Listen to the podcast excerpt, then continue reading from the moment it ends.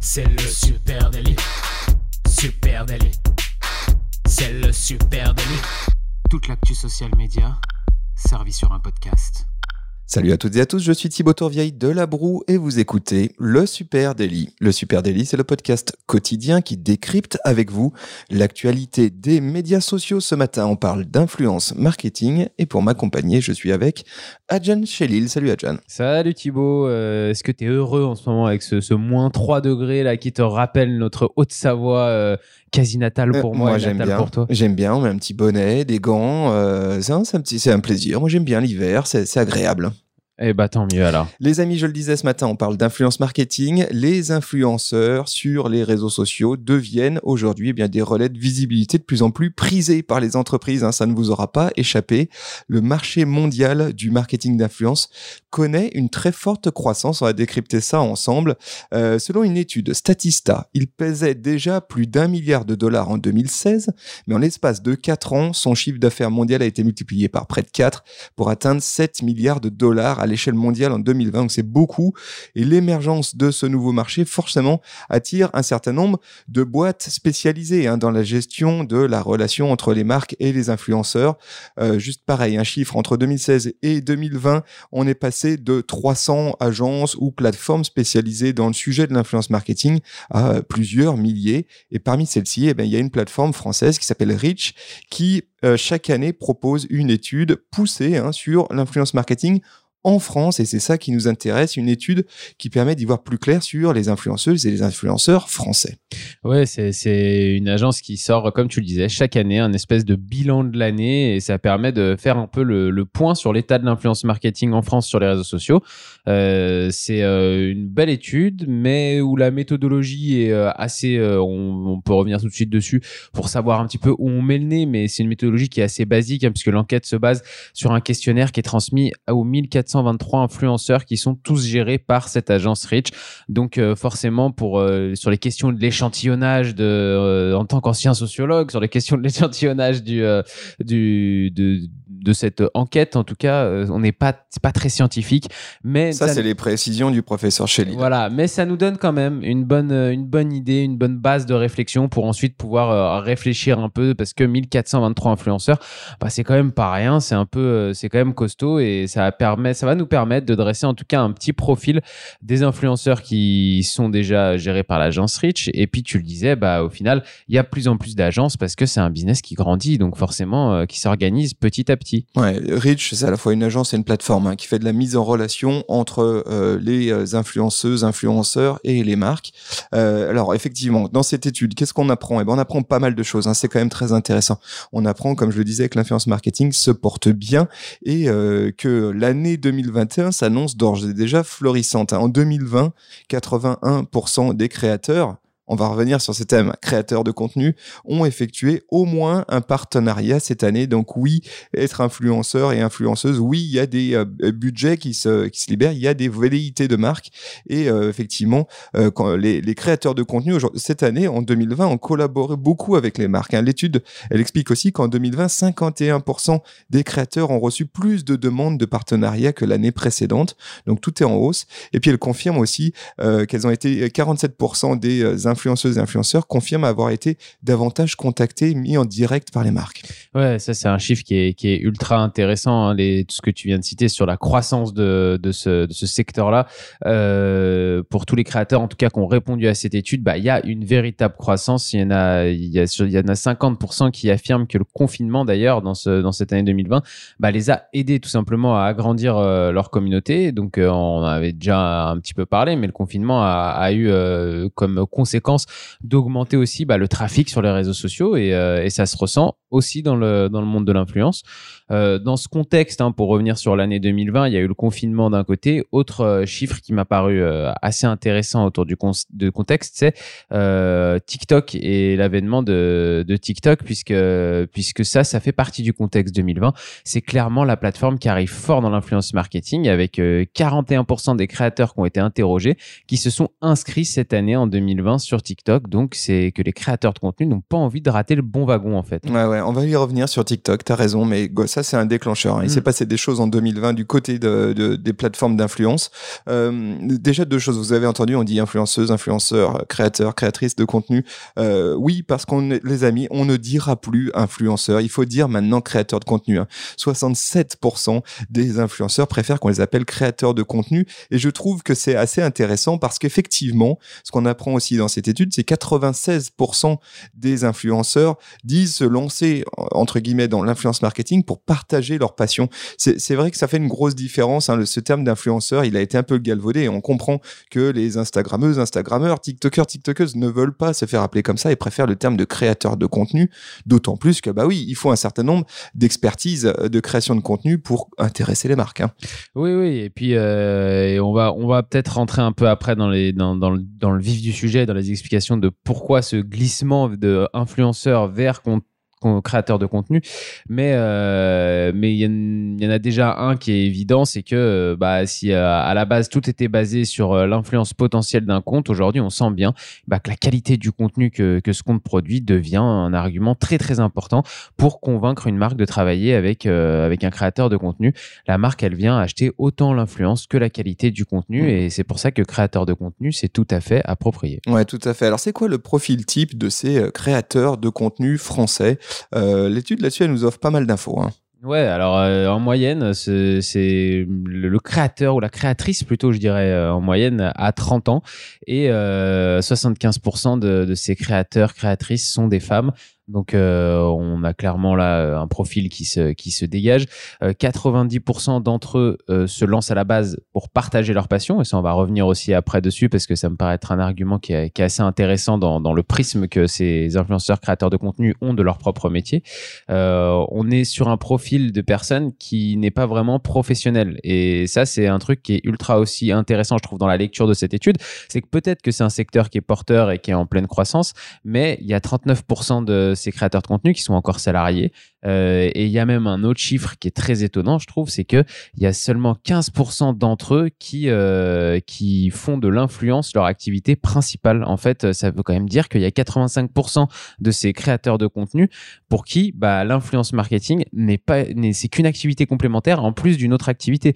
Et ça, je trouve que ça en dit long quand même sur euh, la pérennité de de ce métier-là qui est en devenir sur sur les réseaux sociaux et sur les opportunités qui peut exister si vous voulez vous lancer dans la création de contenu et l'influence marketing attention, euh, ça reste un secteur où euh, il y a peu de personnes qui en vivent complètement. Ouais, on parlera de rémunération après, hein, parce que là aussi on a des chiffres très intéressants euh, de ce côté-là.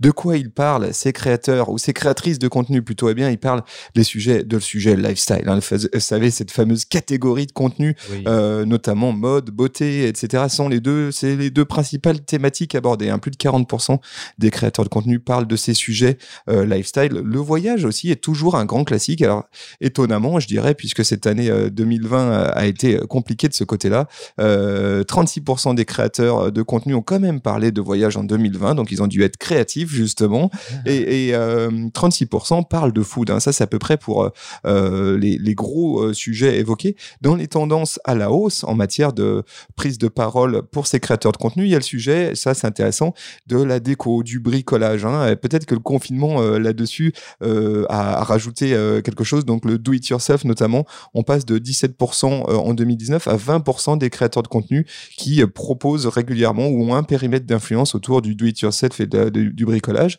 Et puis, on retrouve un gros sujet, euh, et là aussi, 2020 aura sans doute marqué, marqué l'année, enfin l'année aura été marquée notamment par ça, c'est les causes d'intérêt public. Hein. elles sont aussi extrêmement plébiscitées avec des partenariats, là aussi, hein, rémunérés ou non. et parmi les créateurs, en 2020, 47% ont réalisé un partenariat d'intérêt public. Alors qu'est-ce que c'est? C'est euh, euh, pour une bonne cause, quoi. Je soutiens porter le masque, je soutiens mon artisan, etc., etc. Parfois, Manger 5 fruits et légumes par jour. Pourquoi pas Ouais, tout à fait. Euh, zéro gaspille, etc. Un peu plus de la moitié de ces partenariats d'intérêt public étaient non rémunérés. Donc on le voit, comme tu l'as dit, ces influenceurs, ils sont ou ces créateurs de contenu, ils, ils, veulent pas forcément la grosse moula. Hein, c'est pas forcément le sujet. c'est aussi mettre à profit leur périmètre d'influence pour parler de causes qui leur, sont chères. Oui, oui, ça vient compléter euh, déjà ce qu'on raconte depuis, euh, depuis un petit moment dans le Super Daily, mais 2020 a été une année un petit peu charnière aussi dans le autour du côté justement de l'engagement sur les réseaux et, et, la manière dont les réseaux sociaux, bah, quand même petit à petit, laissent de la place à l'engagement citoyen autour de, des, des, contenus plus privés ou alors des contenus de marque. tu revenais sur le côté passionné et ça, je trouve ça ultra intéressant dans le, dans le glissement vers le terme créateur de contenu.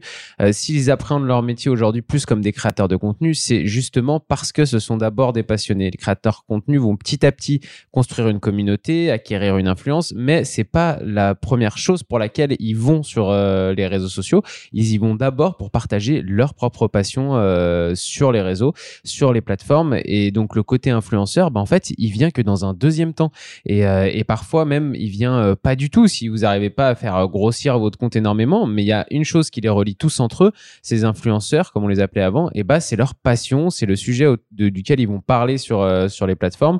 Et, et c'est aussi pour ça, bah, quand on est une marque, qu'on doit, qu'on va chercher ces, ces créateurs de contenu, c'est parce que c'est des passionnés qui parlent de quelque chose et que si c'est quelque chose a des valeurs communes avec notre marque, et bah là, ça devient intéressant. Ils sont d'abord créateurs de contenu et ensuite ils deviennent influenceurs. C'est ça, exactement. Et du coup, bah, ça se ressent dans leur motivation. Là, on a des chiffres un petit peu sur euh, sur les motivations de, de ces créateurs de contenu. Bah, 92% d'entre eux, leur première motivation, c'est de partager leur passion. 82% d'entre eux, c'est de s'amuser. 55% faire passer un message. 41 se faire connaître. 38 promouvoir son activité et 26 gagner de l'argent. Donc c'est peut-être un petit peu démagogique par moment dans le pourquoi pas dans, les réponses de certains, mais on sent quand même qu'il y a une tendance hein, qui est euh, bon dans un deuxième temps si ça peut m'aider à me faire un peu connaître ou euh, faire monter mon activité, gagner de l'argent, ça ça peut être bien. Mais dans un, dans un premier temps, la chose le plus important, bah, c'est que j'ai envie de partager quelque chose. Quoi. Ouais, et puis alors là aussi, ils, n'hésitent pas à être sélectifs hein, sur, euh, et à refuser certains partenariats. Ça, c'est quand même très intéressant. Et euh, là-dessus, les, logiques de refus, hein, qu'est-ce qui peut être motif de refus euh, Eh bien, le créateur de contenu n'aime pas le produit, par exemple, ou ne croit pas dans le produit. 65% euh, des influenceurs disent oui, je suis prêt à refuser un partenariat si je crois pas dans le produit. Euh, les créateurs de contenu et la marque ont des valeurs incompatibles. Euh, ils ne sont pas alignés sur des sujets RSE, sur des sujets écologiques, sur des sujets euh, sociétaux. 55% sont prêts à refuser un partenariat. Et puis, euh, les créateurs n'ont juste pas d'affinité avec la marque. Cette marque, elle est en dehors de sa ligne éditoriale en tant que créateur de contenu. Du coup, 46% sont prêts là aussi à, refuser. Donc, on le voit, effectivement, ce sont d'abord des créateurs de contenu et ensuite, ils deviennent des influenceurs et avec ces prismes-là, avec cette lecture, ben, ils respectent leurs audiences, ils respectent leur ligne éditoriale et ils font attention aux partenariats qu'ils choisissent. Oui, d'ailleurs, je trouve que les meilleurs euh, créateurs de contenu en général, ceux qui euh, ceux qui qui, qui bossent le mieux euh, sur le long terme, ce sont justement ceux qui qui ont conscience de ça et qui savent que leur vraie valeur ajoutée pour les marques, c'est leur création de contenu et pas seulement juste leur influence et le nombre de personnes qui peuvent toucher. Et c'est là que la, différence va se faire entre les influenceurs. Alors tu parlais tout à l'heure de, de plateforme avec TikTok, Instagram, malgré tout, hein, ça reste la plateforme numéro un de l'influence marketing. Hein, c'est là que se joue aujourd'hui le gros du marché de l'influence marketing.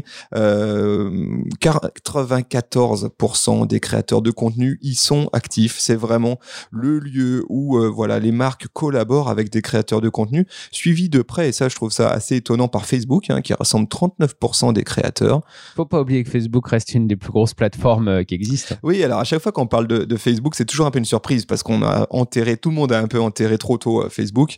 Non, 39% du marché de l'influence marketing se passe sur Facebook. Et puis, euh, fait étrange, hein, dans, dans les chiffres proposés par Rich de cette étude, le blog est toujours bien vivant et reste dans le top des plateformes euh, utilisées avec peut-être même une petite hausse hein, sur euh, ces contenus-là, avec euh, sans doute ces euh, logiques de euh, jardin numérique, tu sais, paradis numérique, où les gens se créent leurs petits espaces, justement peut-être loin aussi des prises de bec ou des clivages des réseaux sociaux et créent un espace de libre expression. Oui, et puis on voit beaucoup de créateurs de contenu aussi qui tiennent un blog en parallèle de leur réseau et qui, quand font un partenariat avec une marque, bah, incorporent à l'intérieur du pack un article sur leur blog en plus de posts sur les réseaux. Voilà, et la grosse nouveauté, bah, tu l'as dit, en 2020, c'est TikTok. TikTok, 41% des influenceurs se sont inscrits sur TikTok en 2020, hein, quand même, gros gros virage. Tout le monde est allé tester, voir ce que ça donnait. Euh, alors, à noter quand même que aujourd'hui, TikTok ne représente que 4% des demandes de partenariat avec les marques. Et, et, ça, ça tient sans doute plus aux marques qu'aux créateurs de contenu. Nous, marques, nous, marketeurs, nous, social media manager, on ne sait pas encore trop comment gérer ça. Il est vraisemblable que le marché de l'influence va aussi aller euh, se déplacer du côté de, TikTok petit à petit. hein. Ouais, ouais, là, on sent bien qu'il y a quelque chose qui s'est passé, c'est que on sent que les créateurs de contenu voulaient pas rater le bon wagon. Euh, TikTok, on en a déjà parlé, il y a une grosse puissance organique, euh, on peut émerger très très vite euh, avec du contenu de qualité, et du coup, bah, on sent que les créateurs de contenu voulaient tout de suite prendre position et, euh, et pas rater le bon wagon, alors qu'en face, on le sait, bah, les marques, elles mettent plus de temps à se décider, c'est un petit peu plus difficile, elles sont plus frileuses d'aller sur euh, des terrains comme ça un peu plus inconnus, elles préfèrent euh, la sûreté d'Instagram. Alors combien ils gagnent ces créateurs de contenu, ces influenceurs? Ça c'est un gros sujet. hein. On pourrait faire, euh, euh, je sais pas, un zone interdite là-dessus. Tu sais, c'est le sujet. Euh, Après les youtubeurs, maintenant le gros sujet c'est qui sont ces gens qui gagnent des millions euh, en vendant leur influence sur les réseaux? Ben ils gagnent pas grand-chose. Ils gagnent certainement pas des millions ces influenceurs.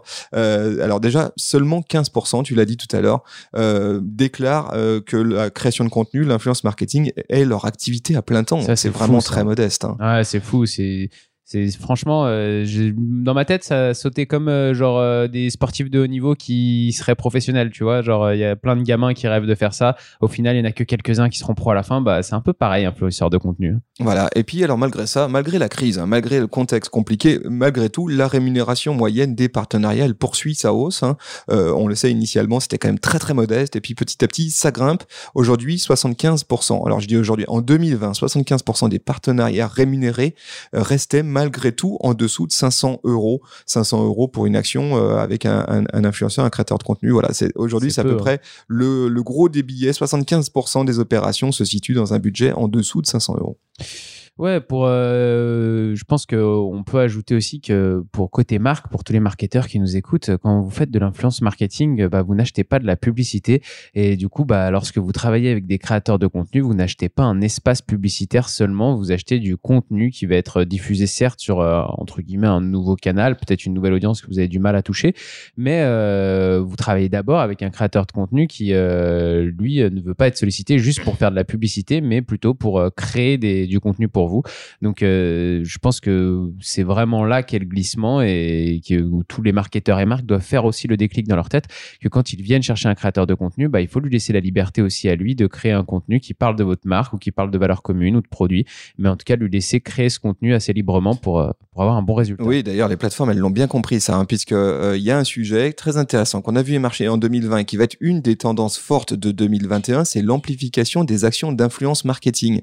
C'est-à-dire, oui, effectivement, mon créateur de contenu, je vais le chercher pour les bonnes raisons. Il a une base d'audience euh, sur laquelle il a une influence, et puis surtout, il crée du contenu. Mais ce contenu de qualité, les plateformes, notamment Facebook et Instagram, m'offrent la possibilité aujourd'hui d'amplifier ces contenus. Vous savez, c'est cette capacité de faire de l'achat média en tant que marque directement sur le contenu de l'influenceur et au nom de celui-ci. En gros, euh, je mets euh, 500 balles dans mon billet d'influence et puis j'en mets peut-être autant, à peu près le même montant euh, sur euh, du publicitaire qui va être directement euh, rapporté au compte de l'influenceur, donc va étendre sa capacité euh, d'influence. Ça, c'est une grosse euh, grosse tendance. hein. En 2020, 45% des influenceurs français ont déjà participé à des partenariats avec amplification publicitaire. Donc on le voit, le modèle est en train de sérieusement prendre forme. hein. Ouais, ça c'est clairement le, le prolongement de, de ce qu'on disait juste avant. C'est, on vient acheter de la création de contenu, pas juste une influence et l'espace publicitaire. Du coup, on l'achète à part. Voilà les amis, évidemment on vous met le lien direct vers cette étude Ouais. très intéressante de Rich. Je joindrai aussi le lien vers l'étude Statista hein, qui parle aussi d'influence marketing. N'hésitez pas à venir papoter avec nous de ce sujet influence marketing, création de contenu Bah, sur si les vous réseaux êtes sociaux. d'ailleurs hein, des créateurs de contenu, venez nous raconter un peu si vous vous arrivez à vivre de, de, de cette activité-là ou si c'est en complémentarité de quelque chose d'autre. N'hésitez pas à venir nous en parler sur les réseaux à Supernatif, sur Facebook, sur Instagram, sur Twitter, sur LinkedIn, TikTok ou même Pinterest. Et puis, vous écoutez ce podcast sur une plateforme de podcast. Alors, laissez-nous une petite note, un commentaire là tout de suite. Maintenant, descendez dans Apple Podcast, allez nous dire ce que vous pensez de cet épisode. Et, euh, et nous, on se retrouve dès demain, tout simplement. Ouais, rendez-vous dès demain. Salut à tous, très très belle journée. Ciao. ciao. ciao.